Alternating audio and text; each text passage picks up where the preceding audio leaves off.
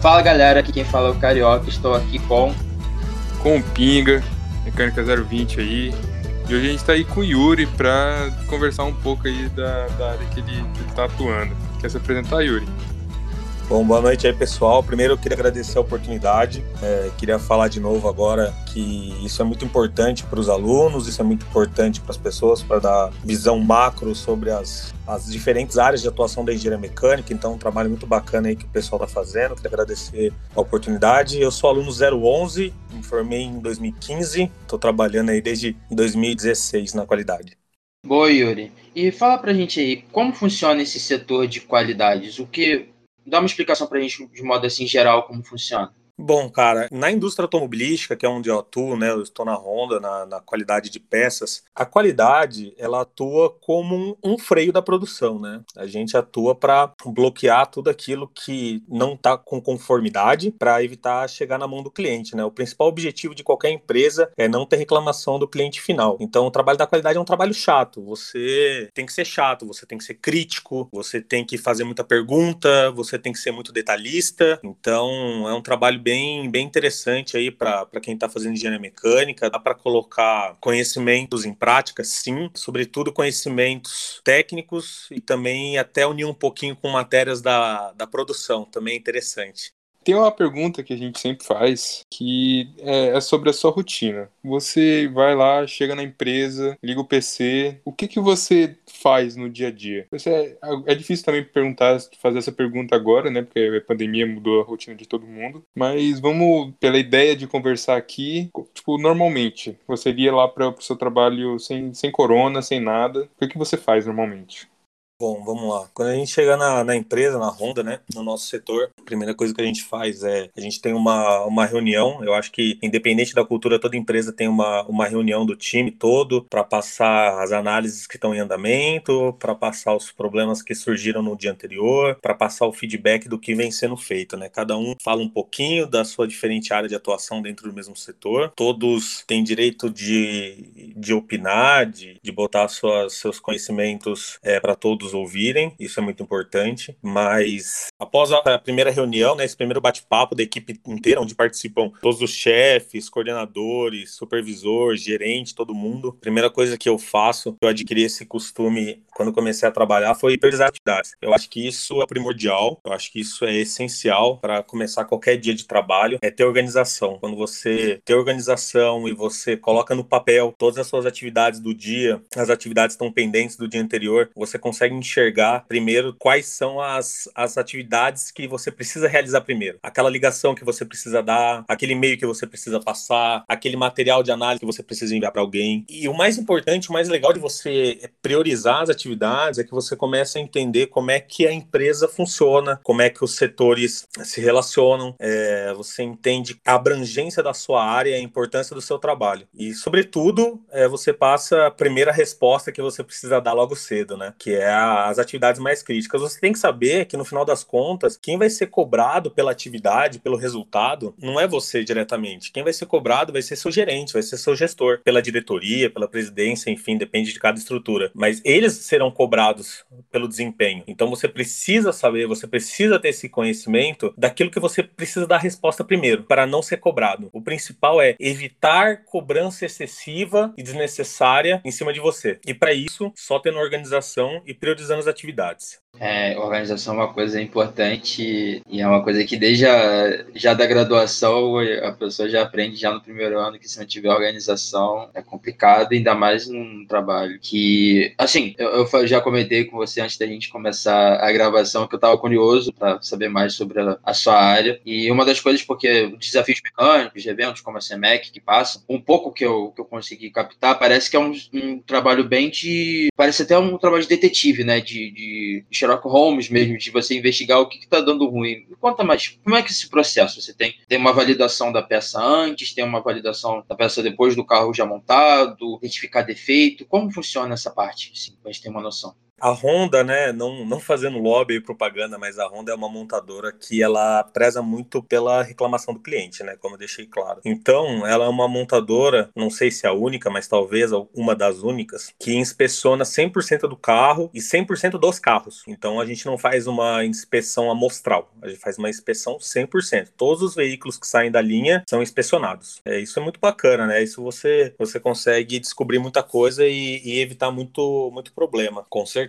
Mas também a Honda trabalha com qualidade assegurada. O que quer dizer isso? Quer dizer que todos os fornecedores, e são fornecedores pra caramba, são 134 nacionais, mais uns 130 do exterior, eles, eles têm que garantir a qualidade da peça na, na entrega. Então a gente não faz inspeção de recebimento, por exemplo. A Honda não trabalha com inspeção de recebimento. Qualidade assegurada quer dizer isso. Então o que, que é feito? A peça chega na Honda, né? Eu, eu falo mais de peça porque eu trabalho com fornecedores. Meu setor é o Parts Quality Mass Pro, ou seja, a gente trabalha com peças que vão direto para a linha de montagem de fornecedores, né? Então, a peça chega na Honda, vai direto para a linha de montagem, é abastecida pela logística e monta no carro normalmente. O montador de cada posto, são vários montadores em diversos postos diferentes, eles também fazem inspeções pontuais, né? Eles inspecionam um pedaço da peça aqui, uma etiqueta ali, alguma coisa crítica lá, enfim. E depois o carro é montado e sai para inspeção final, onde ele é testado 100% em pista de teste e tudo mais. Quando tem um problema, qual que é o nosso trabalho? É exatamente isso que você falou, é de investigação, é detetive. Então a gente vai lá, por exemplo, vou dar um exemplo genérico, tem um ruído no carro, então a gente vai analisar para descobrir qual é o ruído, então a gente pode instrumentar o carro, a gente roda mais o carro na pista de teste, a gente troca peça, a gente pode inverter peça, né, fazer o que a gente, que a gente chama de inspeção cruzada. E aí, aí a partir do momento que a gente define onde está o problema, qual é a peça que está originando o, o defeito, a gente tem vários métodos de análise dessa peça. A gente pode analisar em bancada, a gente pode fazer uma análise destrutiva, a gente pode remontá-la na produção com cuidado, deixando muito claro na, no documento do carro que você está fazendo uma análise naquela peça para que esse veículo não seja liberado. Você pode é, enviar essa peça para o fornecedor, levar essa peça no fornecedor, testar no dispositivo do fornecedor, que a gente chama de gauge ou kengo no, no japonês, e aí a gente vai fazer um trabalho de investigação para descobrir exatamente qual que é o modo de falha. O principal ponto de análise para o japonês é chegar na causa raiz, né? É descobrir exatamente por que, que o problema ocorre, por que, que o problema passou do fornecedor, né? Por que, que ele não foi barrado ali no fornecedor, na qualidade assegurada, que eu falei anteriormente, por que, que ele chegou na Honda e descobrir tudo isso é importante para que isso não aconteça mais. É primordial a gente não ter reincidência de problema. Ter problema não tem problema, é o que a gente sempre fala. O problema é reincidir, reincidir o problema. E isso é complicado. Então a gente precisa descobrir exatamente qual é a, a causa raiz para a gente poder atuar no processo do fornecedor, aprimorar o processo, colocar controles para que isso não tenha reincidência. Você falou umas palavras em japonês aí, dá pra perceber mesmo que as coisas que vocês fazem devem ter bastante, como fala, herança, né, da, do, do, Japão em si mesmo. Uma coisa que eu queria perguntar é que você falou lá que você faz as, as suas é, investigações e tudo mais, e eu acho que na minha cabeça vai ter ali a questão da hierarquia da empresa. Você vai, vai ter o cara lá que tá fazendo uma, uma análise ali mais baixa, ele vai ter que, ele achou algum problema, ele reporta para cima, esse cara vai reportando para cima e assim vai para seguir todos os protocolos da empresa. Como que funciona essa parte tipo, dentro da Honda? E como, onde você tá nessa, nessa hierarquia?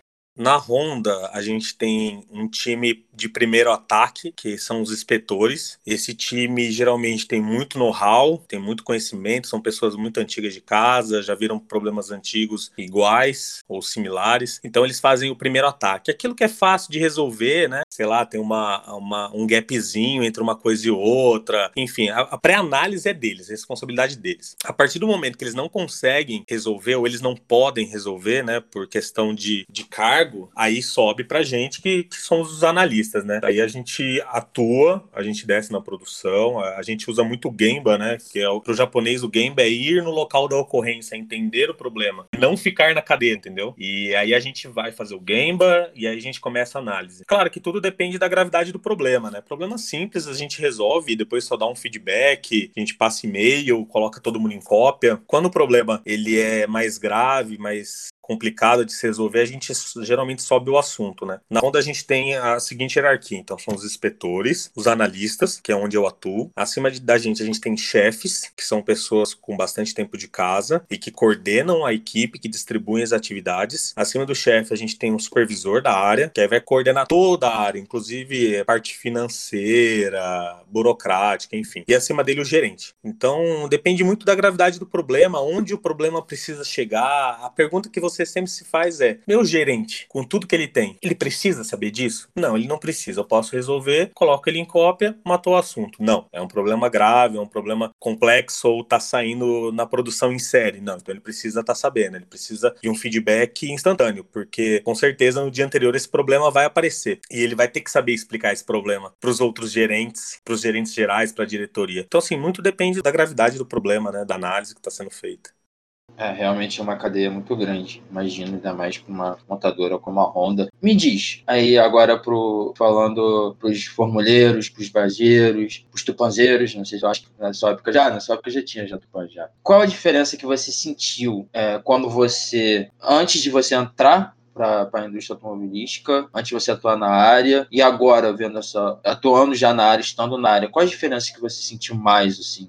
Olha, as principais diferenças que eu senti, quando eu entrei na Honda, eu imaginava que o engenheiro teria uma vida mais administrativa, uma grande empresa, é uma estrutura grande, nem tudo depende de você, mas a, a verdade é que não.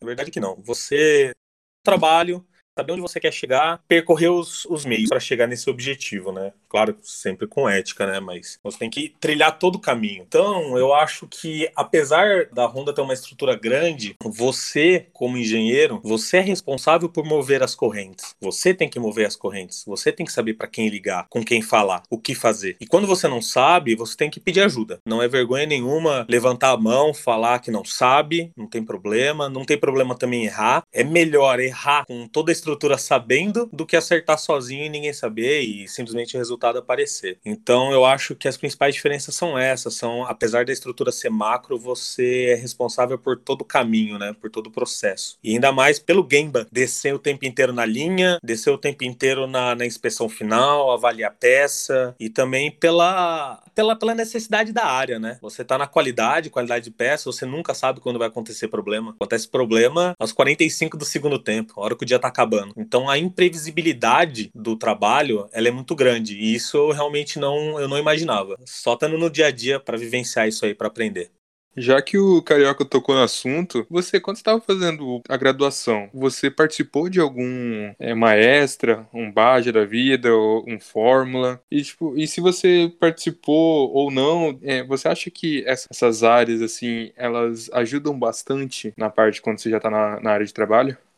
Olha, eu acho que sim. Eu acho que participar de atividades extracurriculares é essencial. É muito bom buscar isso. Isso vai te dar não só conhecimento técnico para trabalho, mas é, conhecimento de vida, experiência de vida. O grande desafio, gente, é lidar com pessoas. Parte técnica você aprende, você lê, você procura coisa no YouTube, em diversas plataformas, você vai conseguir achar alguma coisa e você vai conseguir solucionar o problema. Não importa o quão difícil ele seja. Todo mundo que está numa USP tem capacidade para lidar com qualquer problema. Então, eu acho que as atividades extracurriculares, como Baja, Fórmula, o elétrico, né, que na minha época estava engatinhando, o Artog, também que o pessoal estava fundando na minha época, é essencial, sobretudo, para aprender a lidar com pessoas, aprender a lidar com diferenças de ideias, de opiniões, de objetivos. E durante a faculdade eu fiz uma iniciação científica na automobilística com o professor Antônio Carlos Canali. Foi uma experiência muito boa, uma experiência muito gratificante. Eu acho que acrescentou bastante aí no modo como eu via as coisas, né? E apesar de não trabalhar em equipe, é a tua primeira subordinação ali, né? Ali você não está trabalhando sozinho. Você tem um professor, você tem um doutorando, um mestrando, então você às vezes tem que seguir horários, seguir regras, seguir prazos, que é muito importante. Então, isso tudo é muito positivo. Eu aconselho todo mundo que está ingressando na engenharia mecânica já procurar uma área, por mais que não saiba o que quer fazer mais para frente, é importante procurar alguma coisa, fazer alguma coisa, ter experiências. Isso, isso é o mais importante. Ninguém cresce sem passar por dor, por experiências. Não, muito legal isso que você falou. Inclusive, saudade de oficina, saudade já sem oficina. indo já nessa, nessa pegada, você mesmo falou que usa bastante conhecimento do que vive na graduação. Que conhecimento você acha que você usou muito na graduação? E que você aprendeu muito na graduação e está usando hoje? Olha, eu acho que isso, o conhecimento que as pessoas vão usar depende das áreas de atuações dela, né? Mas, no meu caso, eu tenho usado bastante fluidodinâmica, eu tenho usado bastante Mexol, um pouco de dinâmica, isso são conhecimentos básicos da engenharia mecânica, né? matérias básicas, na verdade, de qualquer engenharia. E o importante não é saber fazer, não é decorar e levar para o resto da vida, nunca mais vou esquecer esse tópico, esse tema, enfim. O importante é saber onde procurar. Uma hora ou outra, nosso cérebro vai dar prioridades para outras coisas, a gente vai acabar esquecendo alguns assuntos, mas quando a gente se depara com um problema, a gente sabe onde procurar, sabe onde pesquisar, sabe o que fazer, já tem um raciocínio lógico desenvolvido para o tema, então a gente já sabe como começar a desenhar a, a solução. Isso é o mais importante. Voltando um pouquinho no tempo, assim, não pensando mais no agora, eu queria saber um pouco de como que você entrou na Honda. Você é, fez estágio lá ou você fez estágio em algum outro lugar? E quando você entrou na Honda, você já entrou direto na área de, de qualidades? Como foi essa, essa jornada? Quando eu saí da, da USP, né, eu tava, na verdade, quando eu estava na USP no último ano fazendo estágio, eu tava numa chicoteira elétrica em Rio Claro, chama Brascabos. É uma empresa grande, produz para linha branca, né, da Whirlpool, né, e para automotivo, acho que Mitsubishi, pelo menos na época, produzia bastante. Então eu fiz um trabalho lá, na época não estava na qualidade, eu era engenheiro de processos, estagiário. Depois disso, em 2016, já em janeiro, recém-formado, eu entrei numa empresa chamada Stanley Electric, que fica em Limeira é, nessa empresa eu, eu, entrei como trainee de manutenção. Então, imagina, não sabia nada, por exemplo, de injetoras, de máquinas metalizadoras, nada de linha de montagem de farol e lanterna, né, de iluminação automotiva. E fui aprendendo, fui buscando conhecimento, fui lendo manual de máquina. Tinha, minha mesa era lotada de manuais e todo problema que eu me deparava era basicamente pesquisar e pensar para resolver. Depois disso, no meio do caminho, surgiu uma oportunidade via vagas.com eu acho, não lembro direito. Eu me inscrevi nessa vaga, três dias depois eu fui chamado para entrevistas e eu comecei a fazer vários loopings de entrevista dentro da Honda, né? Você vai passando por vários níveis, até cheguei fazer entrevista com o gerente geral da qualidade, né? Coordena todas as qualidades da Honda. E quando eu entrei, eu entrei direto já como engenheiro no PQM, né? Ah, que maneiro. Então, não precisou fazer algum estágio já antes da onda, já tá. dá para entrar depois. E agora, me diz uma coisa: você já falou de coisas que usa, parte teórica, mas tem alguma coisa que você achava que você não ia precisar, uma habilidade que você achou que não precisaria ter para estar onde você tá, mas você precisa ter, você, você precisa, você usa muito essa habilidade, algum conhecimento? Cara, eu acho que as principais habilidades, não que eu não achava que precisaria ter, né? Não é isso. Mas que a gente sempre coloca em segundo plano quando tá na universidade, pensa muito na área técnica e a gente acaba esquecendo os outros pontos aí da vida, né? Até da nossa vida pessoal, e que a gente acaba utilizando muito dentro de qualquer empresa, em qualquer área, é o poder de negociação, poder de convencimento, empatia, se colocar no lugar do outro, entender a dificuldade do outro, pensar em soluções que fiquem boas para todo mundo mundo. É muito importante, todo mundo que sai de uma USP, né, que tem um, um nome muito forte no Brasil e no exterior, é muito importante as pessoas terem bastante humildade. Ninguém nasce sabendo tudo, ninguém tem todo o conhecimento, ninguém é dono da verdade. Todo mundo entra numa empresa e todo mundo entra por baixo para aprender, para adquirir conhecimento, para se tornar especialista e se tornar referência. E isso você só consegue tendo empatia, uh, tendo bons relacionamentos, tendo bastante poder de negociação. Isso é muito importante. É muito importante ter uma boa oratória, apesar que às vezes a gente falha, isso faz parte, mas é muito importante ter uma boa oratória, saber falar bem, se portar bem, ter presença, porque tudo isso conta quando você está diante de várias pessoas com muito mais conhecimento que você e você tem que explicar algo para elas. Agora, aproveitando que você é uma pessoa que está ali no meio do mundo que é automobilismo, o pessoal que faz engenharia mecânica geralmente vai para essa área, é uma área que é muita procura, e mas como a gente já falou antes, o pessoal não sabe ali o que fazer. Você lê na Honda ali, o que, que uma área que um engenheiro mecânico, além, da, claro, da qualidade, que você acharia legal, assim, que você, você iria, que você acha que é uma coisa bem interessante?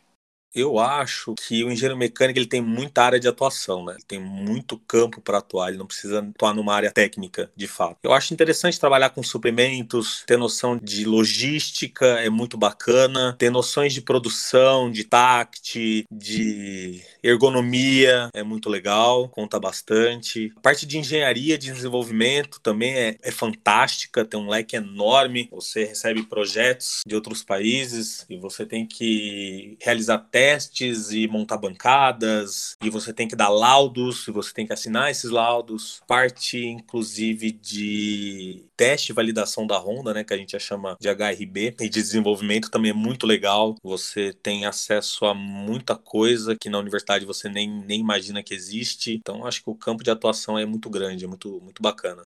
É, e na Honda existe essa transição é, horizontal, né, que chama. É, existe essa coisa de você entrou no qualidade e pode mudar para outra área. Como funciona isso? Você, às vezes, sei lá, um pouco está em qualidade. Como você valida muitos casos, você acaba ganhando muita experiência. Isso pode vir a ser útil para, por exemplo, igual você estava falando, o cara trabalhar com testes, trabalhar com essa parte de desenvolvimento. Como a Honda trata essa parte, essa questão?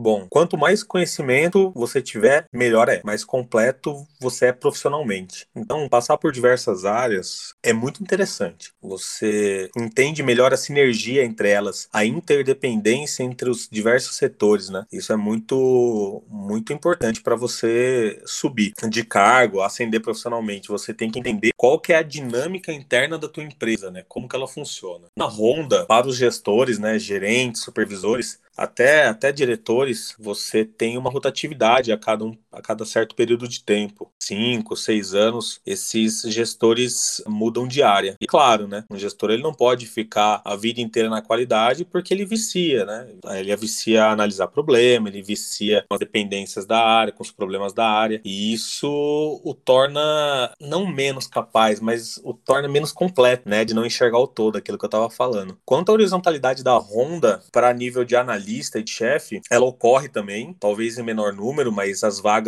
elas são divulgadas internamente. Você pode se candidatar, não tem problema. Você aparecer uma vaga que você acha que é interessante, por exemplo, na engenharia ou na linha de montagem, você pode colocar o seu nome e você vai ser avaliado de acordo com, com as necessidades da área, com aquilo que você apresenta. Então, é possível ter experiências em outras áreas, mesmo no nível de analista. Eu acho que já está dando um tempo aqui, então eu queria agradecer por você ter disponibilizado um tempo aí. Às vezes não é fácil, esses tempos aí agora, final do ano, é pandemia. É bem difícil, às vezes, arrumar uma, um tempinho para ficar conversando com dois universitários aí que não tem muita coisa pra fazer. Mas é, o pessoal que tá vindo falar com a gente tá sendo muito altruísta, então só tenho a agradecer aí por você ter vindo conversar um pouco com a gente. Muito obrigado. Isso aí, obrigado. Muito obrigado mesmo. É, é o que o Penga falou. Apesar de realmente a gente tem bastante coisa para fazer fim de semestre, tá? Para quem tá escutando, não sei, vou estar escutando é fim de semestre, então a gente também tem bastante coisa para fazer. Mas muito obrigado, Yuri, por disponibilizar esse tempo aí para poder estar tá conversando com a gente.